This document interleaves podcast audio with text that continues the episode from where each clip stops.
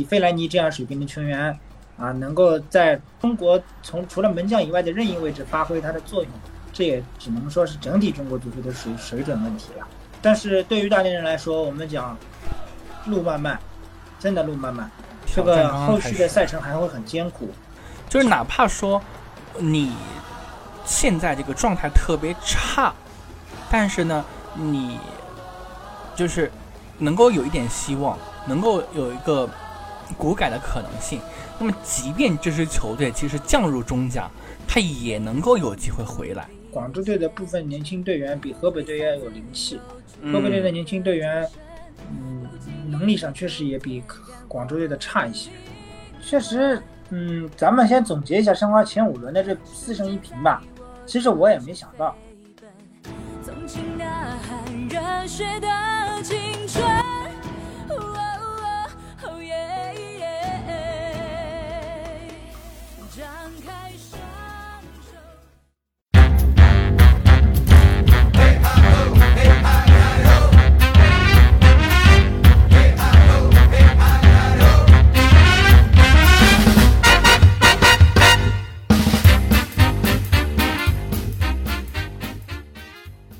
各位听众，大家好，欢迎来到新一期的华健聊足球，我是华健。今天是二零二二年的六月二十三日，星期四。那当然，大家听到这一期节目的时候，可能是二十三日的晚上，也可能是二十四日的凌晨或者白天。呃，可以说是好久不见了，我们可能将近有一周的时间没有跟大家来聊中超了。呃，为什么没有聊呢？其实之前跟大家也有说明过，呃，在第四轮的比赛当中呢，其实确实没有什么特别重点的比赛能跟大家说的来复盘的。嗯，可能一定非得要说的话，那只有那一场武汉德比，就是武汉三镇打武汉长江。那当然，最后的结果呢，大家都知道，呃，三镇呢是三比一赢下了武汉长江，他们的同城对手。那么反观在前天刚刚结束的这一轮中超呢，其实还是有很多可以值得聊的。那首先，比如说，呃，我们都知道啊，谢辉主教练呢，他在中国算是开立了一个呃新的打法，叫压着打。那么这场比赛呢，其实是一个很好的检验师，打神农泰山。啊，最终呢是零比三，在七十分钟后啊，还是丢球，啊，最终完败。那再比如说之前磕磕绊绊的国安呢，呃，在这一场迎来了一场大胜，打深圳四比一。啊，那么再比如说我们可能一直还比较看衰的申花，呃，在五轮之后居然积了十三分，排名第二，仅次于武汉三镇。那么再比如我们看好的海港，啊，却是。五场比赛之后积六分，啊，可以说是排在相对而言比较靠后的位置上。呃，那么刚刚过去的这一轮比赛，其实是很有很多很多可以去分享和聊的。啊，那么我们同时也可以总结总结这一个小循环之后的一些呃点和感官。呃，那么我们还是首先请出我们的老朋友小陈。嗨，华健好，各位喜马拉雅的听众朋友，大家好。我是小陈，嗯，那其实之前我我跟小陈聊的时候呢，都会从呃上海双雄开始聊啊，而且可能主要也是因为我们是身处在上海，那可能对这两支球队呢会更关注一些，呃，但是今天我们就换一换，我们从呃大连打山东这一场开始来聊，呃，小陈应该很明白啊，大连呢这个首先他的班底呢其实是以中甲为班底的。呃，是也同时呢，也是没有外援的。那么第二个点就是刚才开头都讲到了，谢辉主教练呢，就是开立了一个中国的，可能中国主教练或者说来到中国的这些外籍教练从来没有用过的一种方式，就是压着打。呃，那么事实上来讲，这个呃谢辉的这种打法呢，在前五轮还是受到了蛮好的效果的。呃，一胜三平一负。拿到了六分，也就是说，其实他跟上海海港是同分的状态，呃，也只有在这个第五场比赛打山东，呃，最后是零比三负，而且这个零比三还是从七十分钟之后开始发生的，呃，所以应该还是讲，呃，在谢辉的带领下，大连人还是有一些呃变化的。那我不知道小陈怎么去看待这一场比赛，就是刚刚过去这一场山东泰山和大连人的比赛。确实啊，呃，正如刚刚华健所说的啊，呃，大连人的这个表现啊，引起了我的高度的注意和关注。啊，呃，我在第五轮，因为第五轮它的时间正好是最晚开球的一场时间，啊，是八点。那么为了配合央视的转播，那么也和我们上海双雄的时间是错开的。我特意去看了这一场比赛，为什么？嗯，我为什么去看？就是因为他前四轮给我留下了深刻的这种表现。嗯嗯嗯。啊，大家都知道河南队现在表现非常好，但是他在第一轮能逼平河南队，啊，强大的河南队，啊，这个就证明他的实力和水平摆在这里。但是你说他球员有实力吗？其实他球员能力都很一般，在中超可能都不算什么，很多都是 U 二三的。谢辉自己也说，我手里面可用的球员可能就十四五个。那么为什么十四五个人里面他就能用的这么好？而且这十四五个人里面可能还有半数是三十加，尤其是严向闯都已经三十六岁了。为什么像严向闯、朱挺这样的，包括商隐这样的活了？这就是他的本事啊！我们都知道商隐是一个特别奇葩的球员，他在中冠、中乙、中甲、中超四级联赛都有进球。嗯，他可以说是被被谢辉从呃。中冠里面找找过来了今年，嗯，那么呃，可能面对于一个即将要退役的球员来说，确实他要感谢谢辉指导，啊，能够再给他在中国足球最高高的这个水平联赛里面证明自己的一个机会，嗯，那么他确实作为商隐来说，也在第二轮打进了一球，是。那我看了整体的这场表现发挥，首先。大连人对于山东泰山的整体的这个战术情况非常了解，嗯，非常清楚，嗯，他不惜体力的去奔跑。我们都知道大连人的进攻是没有的，他的进攻组织是靠费玉去组织的。费玉，咱们老申花的球迷应该知道是出自于申花的，从申花出去的，能力确实是很一般。那么他是组织不出什么进攻的，嗯，那么呃没有了进攻，那怎么办？只有全面转为守势状态，也就是说，他基本上不是被压着打，他是被山东压着，他是反过来，嗯，他只能去守，而不是去他去压别人。那么，呃，守的情况下，我们不以结果论，我们不以零比三这个结果论，嗯，单论前七十分钟，谢辉说的，我们踢了七十分钟好球，我也认可，是，确实大连人踢了七十分钟好球，但是这个七十分钟好球。咱们也刨去裁判的因素，因为呃有些动作确实是偏大，我们也不得不否认，没有一些偏大的动作，那也不可能能都能防住。那么呃裁判因素我们不去谈，那么大连人踢前七十分钟踢的确实不错。那么这场比赛，呃反观就要问问山东队了，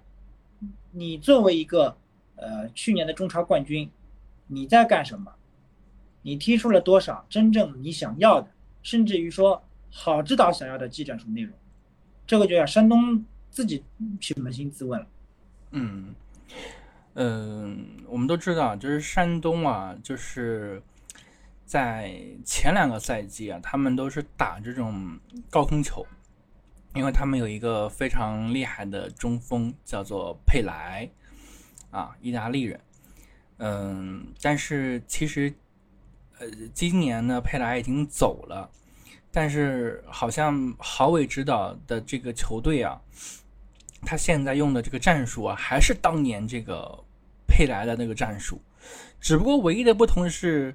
呃，把这个战术用在了他们的这个后腰的这个中场核心费兰尼身上。那其实很不可思议啊，就是你靠你你这个进球，最后都要靠你的。中场来解决问题，你中场不解决问题不上，你打不开局面。那作为主教练来讲，他其实就是一个你要去解决的问题。那么再反观到我们所说的这个前锋克雷桑，克雷桑其实他有一定身高，但是他并不像佩莱啊，或者是我们所说的费莱尼这样的轰炸机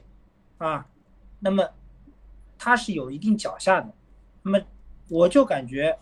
山东队没有为克雷桑去制定相应的符合于克雷桑的战术体系，没有去为他搭建，反倒克雷雷桑也很难融入到山东队的整套体系中，所以只有不断的刘彬彬呀、莫伊塞斯呀这种起球，克雷桑自己踢的也很难受，所以呃，按照我的预想，我一般觉得高水平的外援。五到七轮应该能够融入山东队体系了，但是我没有看到克雷桑任何一点的融入，这个我觉得作为郝伟来说呀，真的要想想办法，怎么把克雷桑他到底的优势在哪里发挥到极致？脚下咱们就是脚下，高空咱们就是高空。你既然引进了这个外援，你就要对这个外援有充分的了解。对，而且他才是一个真正的前锋嘛，你。费兰尼他是一个啥？他是一个中场后腰，他是一个组织核心。你总是把他当前锋用，那其实是有一点点感觉是大材小用的。这个也就证明了整体中国足球水平还是偏低。以费莱尼这样水平的球员啊，能够在中 任意中国从除了门将以外的任意位置发挥他的作用，这也只能说是整体中国足球的水水准问题了。嗯。那么，所以其实反观一下这一场他和大连人的比赛，嗯，他直到七十分钟才能够打破僵局，而且还是靠费兰尼打破僵局。那么，足以其实山东泰山，我们可以有理由去说他并没有做到很好的充分准备，嗯，但是呢，呃，面对一支相对而言可能在中超。这个赛场上比较弱的球队，最后三比零，啊，也也也算是一个，嗯，不算差的结果吧，只能只能去我们这么这么说了，只能说我们赢得了结果，啊，对，山东队赢得了结果，但是没有赢得过程啊。其实谢辉指导在赛前的新闻发布会上已经讲了，费兰尼，他最怕的就是费兰尼，他是暗示了。山东队最有威胁的就是费兰尼。嗯，其实费兰尼有进球，我相信他赛前一定能想得到，而且他也不会觉得意外，这就是正常水平。嗯，嗯，但是我们反观一下，就是谢辉指导在五场比赛当中拿到六分，而且是这样的一支大连人球队啊，我觉得其实，嗯，可以是值得骄傲的一一件事情了。但是对于大连人来说，我们讲路漫漫，真的路漫漫，这个后续的赛程还会很艰苦。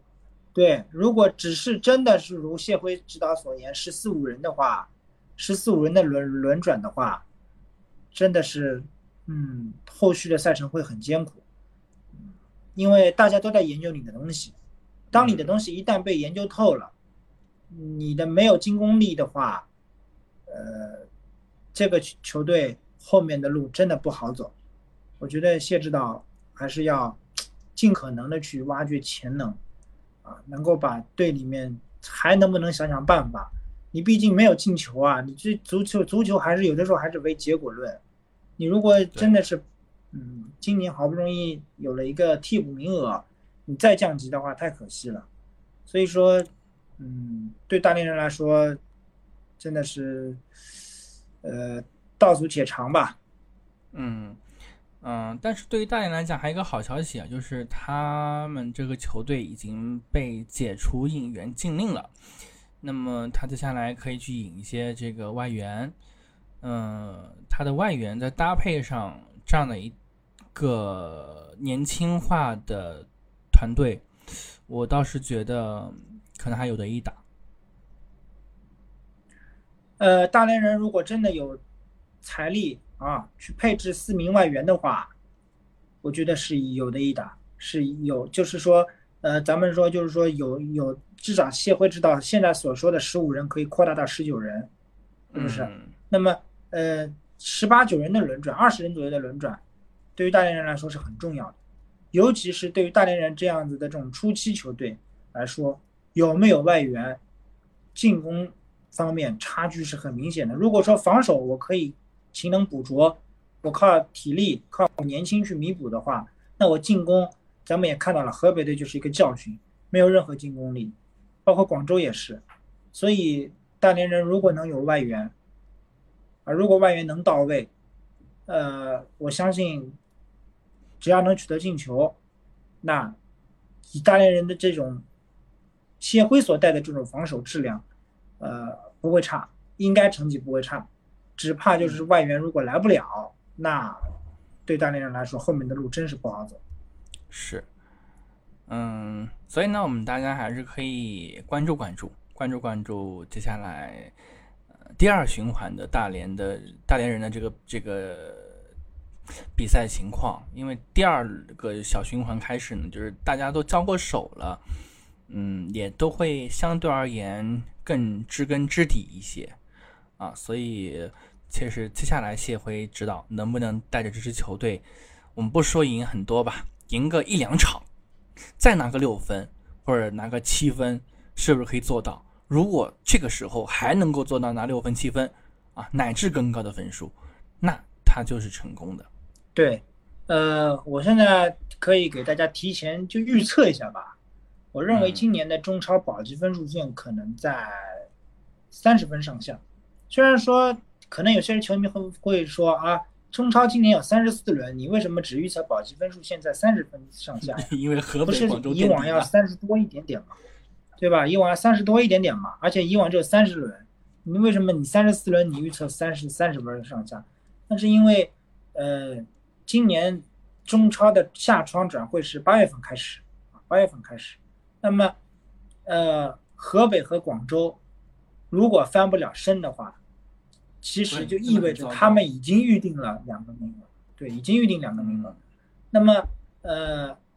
一共有三个名额。我们都知道，一共就三个名额。那河北队可能今年八月份真的挺难翻身的。广州队如果八月份也没有一笔强力的资金注入的话，他很快就会被拉开差距的。这种差距很难去弥补。所以，我预测今年的保级分数线不会很高啊。那么，呃，尤其是广州城也存在着部分的问题。所以，对于大连人来说，不是说机会全无。真的，如果能有几个外援去加持的话，我相信是有机会的。对，嗯，可以跟大家说啊，就是目前为止，广州城和河北是遭到了五连败。那么广州队，就是原来的广州恒大，他是我我我我那天跟小陈还有我们第一期节目里的这个老朱啊在聊天，我就说。这个 广州队啊，他算是守住了底线，或者说我们说的不文明一点，他守住了他自己的底裤，没有 再输下去，赢得了河北这场比赛。他把自己的底线给守住了啊，呃，所以为什么我说嘛，河北队真的没有任何进攻力，真的是没有进攻力。所以说，嗯。和对于河北来说怎么办？你广州在你身上也拿了三分了，就是同等的情况下，你连广州也拿不下，你该怎么办？这也是送给金钟夫的一个问题。咱们真的该怎么办？嗯，而且河北这种状况呢，其实是让人感觉是看不到希望的。首先，他们现在没有主力球员，他们原来的这个班底球员现在只有谁？只有潘喜明，只有丁海峰。那么，而且其实这个股改一直不能够有进展，且这个球队一直想有有散的这个这个这个可能性，所以其实是看不到希望。就是哪怕说你现在这个状态特别差，但是呢，你就是能够有一点希望，能够有一个。股改的可能性，那么即便这支球队其实降入中甲，他也能够有机会回来，但是现在是没有希望，没有希望，你降入到中甲，其实就是就是看不到头，跟之前的像申鑫啊这些球队是一模一样的这个这个这个局面，其实是是，所以我想说。呃，对于河北这批年轻队员来说，如果用降级的代价去锻炼的话，成本也未免太高了，太残酷了。对，太残酷了。那你反过来说，广州队，广州队，你现在虽然说他也很难，说不定也可能是降级热大热门，甚至于可能按照这种状态下去，它一定会降级。但是现在的问题是什么？它至少它的母公司恒大还在背后撑着，你再不济，你去了中甲，它还有什么足校啊这些都它都还在做，呃，说不定哪一天你恒大。对吧？找到点什么机会，他又冲回来了。所以，嗯，看了看吧，对比了一下，我确实觉得广州队的部分年轻队员比河北队要有灵气。河北队的年轻队员，嗯，能力上确实也比广州队的差一些。所以说，你这批球员真的交了学费了，很痛苦的、很惨痛的学费，降级了，呃，去练这批年轻队员，能不能真的练出来？我现在至少只看到了河北队的那个，呃，可能我姓名记不太清了，不知道叫张辉还是叫张威，啊，有点内有点内容，有点东西。他的咱上上次打申花的那个，包括那个姚旭晨啊，这两个人有点东西。嗯，他的队员我好像真的，那像潘喜明、丁海峰这样的老将，我觉得是应该发挥正常水平的。他们是带着这支撑着这支球队的向前走的。那么。年轻的队员里面，可能我能看到的就什么原因我们不说了，那必须鲍亚雄是要担起这个责任的。那我只看到了姚旭成跟这个张威，可能是有点能力的啊。呃，其他的年轻队员，我没有看到就是有什么特别有灵气的，能够像呃广州队的埃菲尔丁一样，我即便过不了你，我也要过你。我不跟队友配合，我也是自信满满的。今天就是要。过你，啊，没看到这种河北队没看到能够是，哪怕是不配合单打独斗的队员，我也没看到。嗯，嗯，确实啊，埃菲尔丁呢，嗯，从第一场打申花开始是做替补的，那么后来呢开始是踢主力，嗯，我们看到他的灵气，看到了他的能力，啊，那么接下来广州呢第二个循环第一个对手要回到申花了。但是阿尔菲尔丁呢，很不巧啊，就是上一场呢，虽然他打河北赢了，但是呢就换来了一张红牌，呃，所以这一场他不能上场。那确实对于广州队来讲，嗯，他又缺失了一个好射手，或者说，呃，一可能改变一定的局面的一个一个一个一个球员，这个其实是一个，嗯，我觉得遗憾吧。那么。其实这个就是我想说的一一句话啊，这其实就是我想说的一句话，就是年轻队员还是没有冷不冷静，没有经验啊，所以才会造成这样的局面。这个红牌其实没有必要，他已经领先了，没有必要让你再去碰。嗯嗯呃，虽然这个说到红牌啊，虽然会发现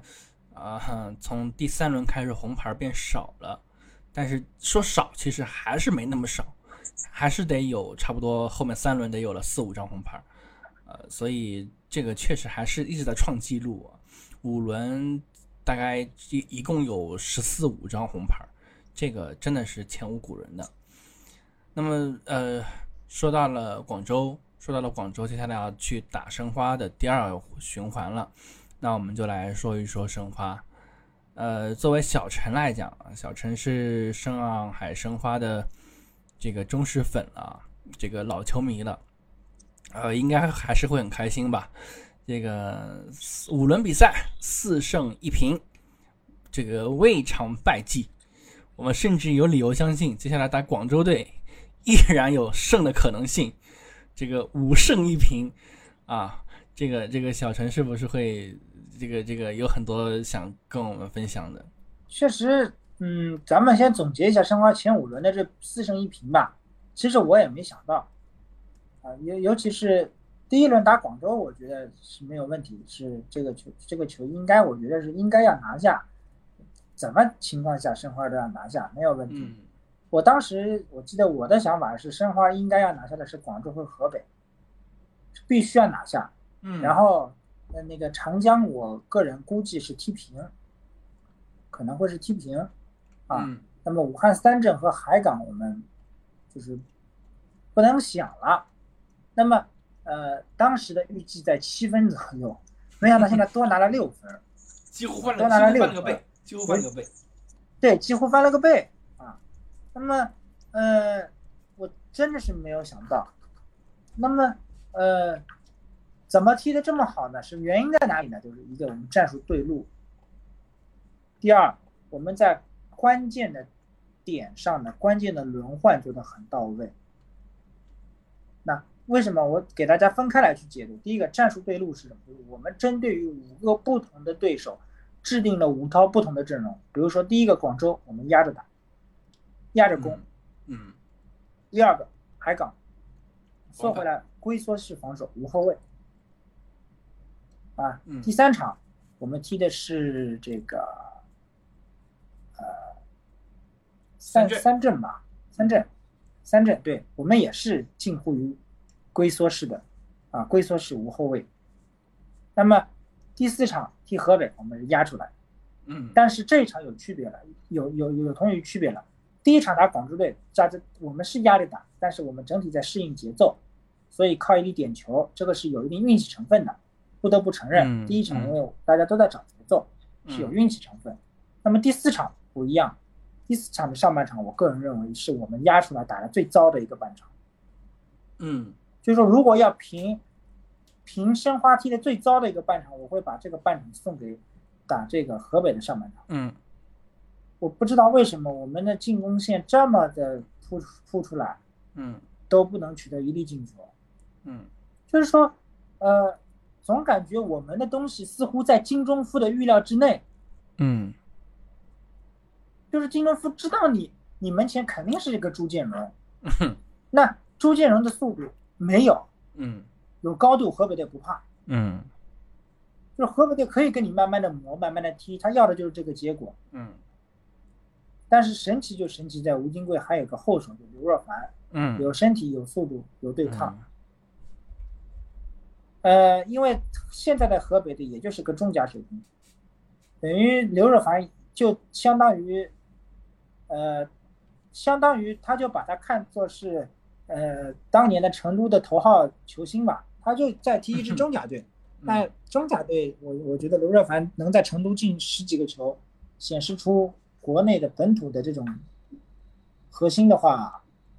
这个进成都的进这个河北球球队的大门，把球踢进河北队的大门，我想应该不是什么难事儿。果然，他上上场以后，明显局局面就改变了，就十五分钟就就已经把你拿下，就把你拿下了，你就没有还手之力了。那么，也就是说，我们利用了十五分钟就已经解决比赛，节奏一带，你你河北队就没有办法了。最后一场踢长江，其实是我没有想到的，啊，我们的进攻效率很高，利物浦是踢法，呃，对，呃，但是我们的进攻效率高，不是体现在我们的门前效率高，是体现在我们的传球效率高。我们的门前效率依然有问题，尤其是巴索戈、朱建荣，都浪费了绝佳的机会。但是那天很奇怪，就是我们进进的那些球的难度反而比没有踢进去的那些难度要高。嗯这就是我们神奇的地方。我们简单的球没踢进去，但是我们踢进去都是那些很难的球，那就证明什么？我们传球上很很顺利，那天很顺畅。那么，这个也是跟武汉长江的整体的这个呃体能情况也有原因，因为他们都是没有轮换的。我们一直一再强调的，三镇和长江是没有轮换的。对，三镇是因为有有有有有有四外援，四外援的体能足以去支撑他们整条中轴线，所以显得还不是很疲。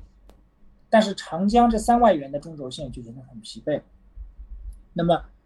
长江高开低走的可能性还是有的，因为呃他们的外援类型都是相同的，他们的外援我印象特别深，这个中后卫，嗯，布鲁诺，布鲁诺，一个老版的中后卫，嗯，对，老板的中后卫。什么叫老板的中后卫？就是转身慢，身慢，个子高，对，正面头球解围能力强，啊，这就是老板中后卫。呃，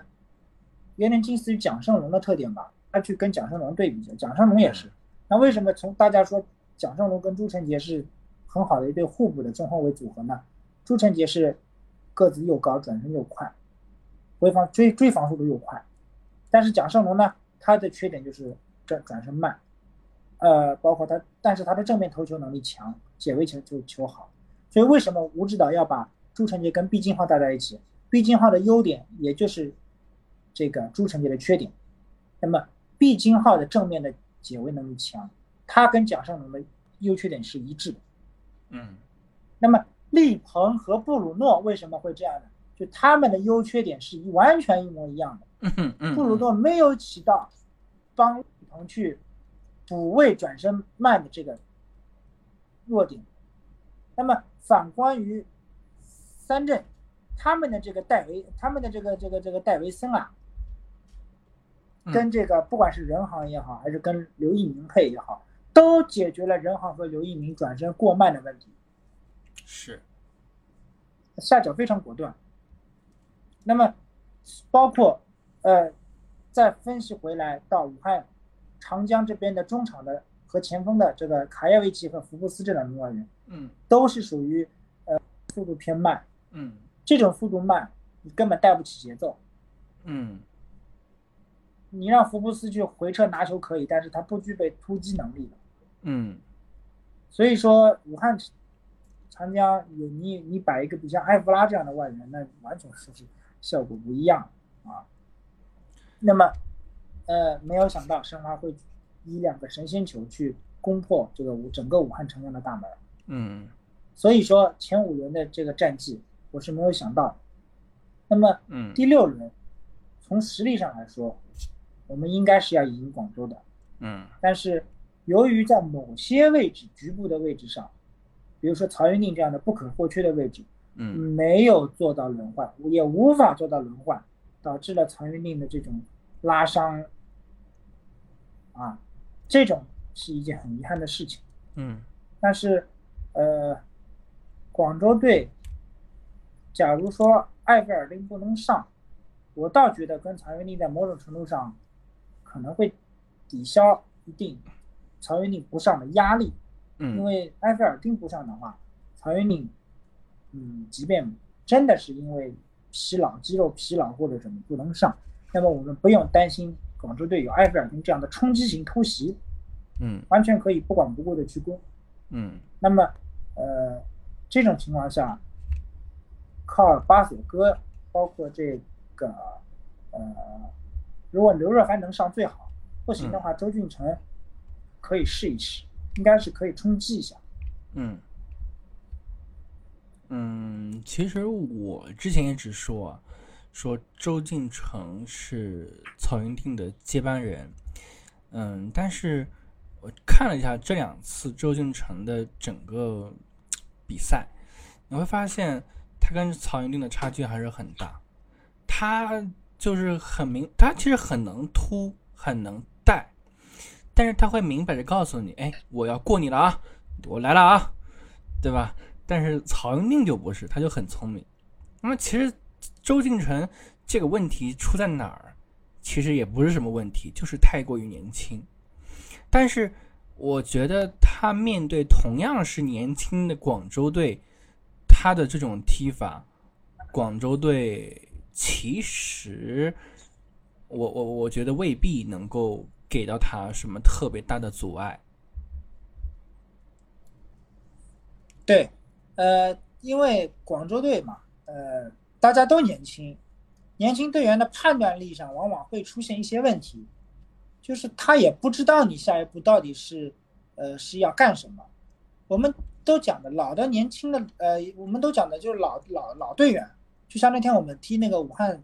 那那个长江一样，他的老队员边后卫。他就知道你周俊成就这点把戏，你就是你就这点东西，我只要守住你的这个突破的线路就可以了。但是广州队我们都知道，这个未必他能做出很好很好的预判。那你想想看，呃，如果真的能有很好的预判的话，王毅那脚传中怎么就造成点球了呢？嗯，证明他手上不干净啊，他手没有背在后面去去自然的去背在后面，他的手在挡啊，他他还是经验不足啊。是，所以我们可以看看，可以看看这一场，接下来这一场周俊辰的发挥会成什么一个态势。嗯，同时呢，就是如果像小陈所说的啊，刘若凡能上的话，那其实他在这个前锋线上和这个右边锋的巴索戈的配合，一定会是一个亮点。我们就那天河北这场比赛打河北这场比赛，我们就看到，其实上半场你说巴索戈他活跃嘛？他其实也还好，也挺活跃，也拿到了不少机会。但是下半场的时候，刘若凡上来之后，虽然巴索戈依然浪费机会啊，但是你会发现巴索戈与完全其实是比上半场踢得更自如、更自由。对。现在我倒觉得八索哥的状态有点找回来了，但是八索哥现在的问题就是浪费机会太厉害，就是他能突进去，能能去通过自身的速度强行过人，但是他的问题就是一旦我过进去以后，你会发现他的打门不是很靠谱，要么打门不靠谱，要么就是没角度了，被他角度带太小了，他没有地方去起脚了。嗯，所以这个就是巴索哥的这个这个这个这个问题。现在就是说，嗯，巴索哥如果真的打门效率能高一点的话，这个这个这个被外援确实是不得了。对，那么同时呢，就是申花的另一个外援这个博拉尼奥斯呢也解除隔离了，也归队了。嗯，接下来其实也很快的会有机会去上场，我们到时候也可以看看他的能力会怎么样。嗯，他呢，其实这个位置呢是近似于我们原来的老队长莫雷诺的这个位置。嗯，到时候可以看，也可以观察观察他在上海申花队会踢出怎样的表现。呃，我对博拉尼奥斯的期待就是他能在中场能把球控控球控制住，然后去简单的梳理一下传一脚直塞这样的梳理，因为不能指望他像莫雷诺一样去过人，过一到两个点，然后再去传这种威胁球，我们不指望。那咱们就指望他能能不能跟边路去配合好，把球传梳理过去，传到点上去，让他们去过，去突破，或者能把球直塞给这个前锋线的朱建荣之类的这种。嗯，呃，至于你说他的速度去靠博拉尼奥斯的这种大身体去摆脱这种，那他是做不到的，不是这种类型。所以，只希望吧，只希望他能比这个，呃，朱宝杰在场上起到的作用。要要好一些。珠宝杰确实是，嗯，也不管是珠宝杰踢前腰的也好，还是踢边锋也好，没有看到他能把球队串联起来。嗯，因为博拉尼奥斯真的能发挥作用的话，某种程度上也是可以在某些场次上给巴索戈一定的轮换休息时间。对，嗯，而且也会让申花这支球队，呃，多一些。这个进攻的选择啊，我们虽然也不期待布拉尼奥斯他能够自己什么进球啊，能突啊，这种都不期待，但是他就可能偶尔的就创造几次机会，对于申花来讲，其实就是一种不同的方式的进攻，所以可以看看接下来，呃，布拉尼奥斯参与到球队当中之后的申花表现，嗯。如果按照这个前五轮的表现去发展，那其实今年的申花确实还是比较有看点的。那么也不得不说啊，也可能确实是跟呃吴金贵回来之后他的这个带队的这个这个能力，包括他的这种凝聚力有关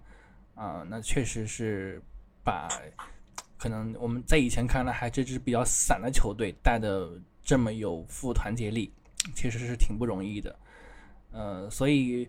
呃，今天还看了一篇文章啊，就专门就点评这个谢辉跟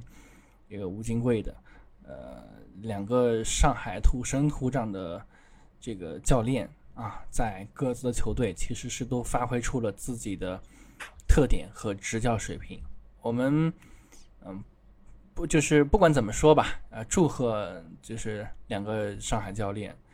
呃，就是不管后面的赛程怎么样，至少前五轮啊，对于大连来讲，它其实是更不容易；而对于申花来讲，呃，它其实也是创了记录。我记得上一次开局能拿到分数这么高，应该是二零零五年，那个时候其实也只拿到了十二分，但是现在其实拿了十三分，所以是创纪录的。对，对，那么，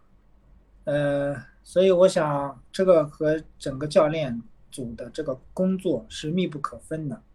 和球员的努力也是密不可分的。啊，今年尤其是吴指导在前天给的这个使用上，发挥出了他更加的这种旺盛的能量，把他的所有的能量值都调动出来。那么今年，呃。我觉得略有遗憾的还是无锡这一点吧，无锡没有发挥出他是国家队队长应该有的这种水平。呃，某种程度上，如果不是前几给今年这种努力的奔跑，包括串联组织，嗯，申花的中场未必有这么好。所以，如果无锡真的能够状态再能回来一点，嗯，他跟前年给两个人的话，我觉得应该申花的中场。在国内不会很吃亏，只是希望无锡吧能够自己尽快的去调整。呃，我们也理解，常年跟着国家队的奔波备战，在各方面的体能的训练，包括各方面的跟俱乐部的技战术磨合上，肯定是不完善、不完全。包括今年的疫情影响冲击也很大。那么也希望无锡吧，也是尽快能够找回。国家队队长应该有的这种水平，确实来说，这个五轮我觉得还没有看到他这个水准高水准的发挥。那么，按照时间点来说，申花和广州队的这场比赛应该是在星期天的傍晚五点三十分来进行。那么，呃，海港和这个。武汉长江的这场比赛呢，会在星期六的晚间七点三十分来进行啊。如果我们啊，对，应该是在星期六的晚间七点三十分来进行。那么，呃，我觉得申花说了这么多嘛，我们也不得不说说海港，是吧？对，没错。海港确实啊。就是没了奥斯卡，依然是没有恢复过来。这个，我我其实看了那场比赛啊，因为那天晚上这个五点半的比赛算是早场比赛吧，嗯，看了半场多一点点，嗯，这个二十四分钟就被对方打进两个，你确实要称赞啊，这个斯坦丘的能力，但是。斯坦城的能力其实也不足以让海港的防线那么乱，归根结底就是，嗯，他还是过于依赖奥斯卡，没有奥斯卡，他就感觉自己不会踢球了，或者呃，可以说他可能都没有想过，就如果将来没有奥斯卡的生活该怎么去过。对，而且我一直认为今年海港不知道怎么回事，就是。可能往年就是这样吧，都是这样，就是他在防定位球上，嗯，采取的，尤其是打武汉三镇尤为明显，他采取的方式方法是不对的，他等于一个错误犯了两次，他用王王声超去盯马尔康，你这身高什么都不配，你怎么能盯得住呢？他一个错误犯了两次，所以才会被武汉顶进两个定位球，那。你就很难追了，所以，我反之，我倒觉得就是海港真的要想想办法，因为你奥斯卡短时间内还是不能上，你现在这种踢法，你球你的球员体系不是这个体系，对吧？你你比如说申花打这个接下去海港打长江啊，申花打长江是完全就是我的优势就是速度，边路加起球，啊，我我的人人高马大，我也比你。高，我也跟你对峙，我也不吃亏。那你海港的，你海港一向是走地面的啊，王申超也好，这个于海也好，客冠也好，包括这个呃，我们讲的这个呃李阳也好，都不是呃说常见的这种像申花的这种踢法啊，但是都是以脚下为主的。那么而且莱克也是强调脚下。那么怎么在奥斯卡不在的情况下把中场梳理起来？我那天看到了徐新梳理的还不错，下半场海港踢的还不错，那怎么坚持下去？看看在海港有一个支点的情况下，啊，怎么把安迪亚耶这个支点给利用好？呃，防定位球上一定要注意布鲁诺这个点，因为我们讲老板的中后卫申花不怕，不代表海港不怕，海港第一轮也是输在布鲁诺手里，所以我觉得。首先，第一个，海港想赢武汉长江可以，但是要解决两个问题。第一个，呃，我们的防守定位球，人盯人，谁去管谁，一定要分分工明确，不能再由王声超去盯布鲁诺或者王声超去盯力鹏这种事情发生，这个是不行。第二点就是我们的进攻组织要交代的清楚，就是说中场。没有奥斯卡，谁为谁来组织？你徐新就徐新组织。那么组织之后分球，我怎么分？往哪分？是以冯静为主，起球传中找安迪亚耶，还是呃我们走地面？一定要思路清楚。是，嗯，其实我还在思考一个问题啊。其实，呃，海港这个赛季开局那么不利。或者说有点失败，因为他连平局都没有嘛，对吧？呃，所以我我在想，是不是，嗯，跟莱科自己这个作为一个主教练来讲，没有做好预案，也是有本有着本着本质联系的。嗯，因为他可能从来没有想过，没有奥斯卡，嗯，该怎么去踢，或者说没有这个，因为因为因为奥斯卡是一个。嗯，就是很好的，就是既能够自己带，又能够就是传球传的很好的一个中场核心嘛。就是他可能确实是没有，呃，发掘出国内球员的一些一些特质吧，然后导致没有做好准备。那我们看到他其实也有很多抱怨，呃，一开一开始可以说他是信心满满，对吧？然后赛后各种抱怨，呃，确实是能看得出，就是抱怨背后。其实就是自己的准备不充分而而而而导致的结果，我是这么看待的。其实，呃，我们就讲实话实说吧，就是对莱克来说，虽然嘴巴很硬，怎么着怎么着，实际他作为欧洲教练根本没有没有做好任何准备。确实，确实。嗯，那么接下来他其实要面对的是。刚刚说到的武汉长江，武汉长江呢，刚刚是两连败啊。对于这个球队来讲，它的饥渴程度其实是一定是很足的。那么看看上港在这周六，也就是二十五日的晚上，五号，对，看看有没有什么应对的方法吧。看看莱克 又会拿出怎样的这个态势。去迎接这个嗯结果，其实呃对于上港来讲，真的其实，在奥斯卡回来之前，你要讲他有什么战术，有什么点，真的能讲的特别特别少。嗯，最后，所以我们就不讲了啊。最后，我们就说说国安，呃，国安呢也是我们常说的啊这个豪门球队，但是今年其实是起起伏伏的，也不是说起起伏伏吧，就是。他踢得很奇怪，就是丢球啊，丢的可能要比进的多，或者是说进一个丢一个，进一个丢一个，就是可能跟我们看到的当年的这个斯托伊科维奇手下的这个广州富力啊，这个有点相像。嗯，但是这一场打打深圳啊，迎来了一场久违的大胜，四比一啊，那那小陈怎么评价这一场比赛？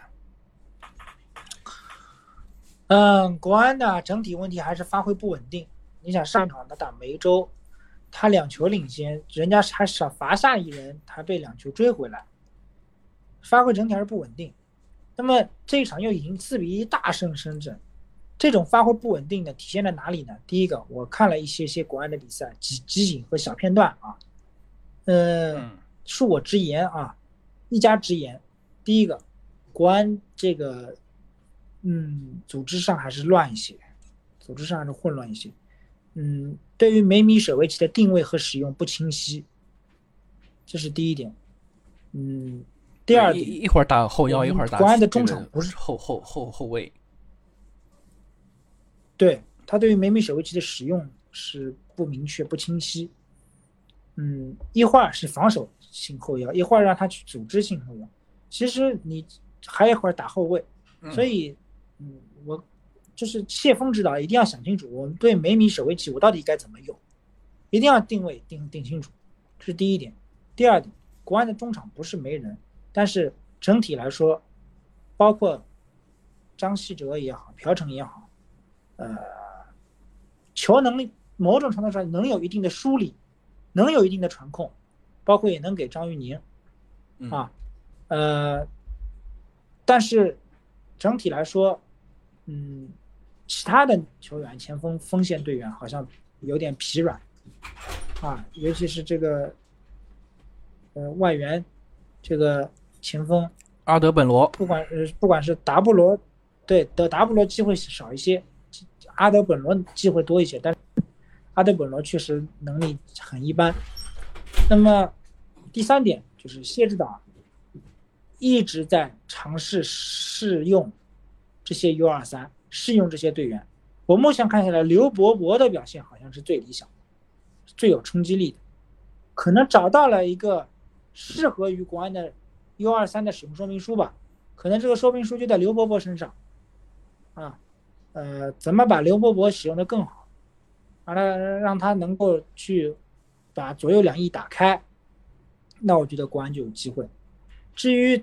阿德本罗和达布罗嘛，这个外援，我觉得能力你摆在这儿，你也不你也没有办法的是，嗯，嗯，所以我看到国安大部分球好像都是张玉宁踢进去，对，五轮进了五个，平均下来是一场一个，但其实有四个球是两场球梅开二度啊，但是你要平均就是每场一个。呃，其实国安啊，你不管是他的两个前锋线上的什么阿德本罗呀，还有这个达布罗啊，啊，包括他其实还有一个后卫线右后左左后卫吧，这个姜祥佑啊，韩国球员，姜祥佑，其实发挥也很一般，就没有看出我们的常说的韩国人那种特有的能力，呃，对吧？这其实真没看出来。你你像当年呃来中超的这些韩国球员，呃，其实真的整体能力都还是能够有展现出来，但是看了五轮的江祥佑，啊，其实真的还是蛮遗憾的。那那包括深圳的这个林采明也是一模一样的道理，没有能力呀、对，嗯，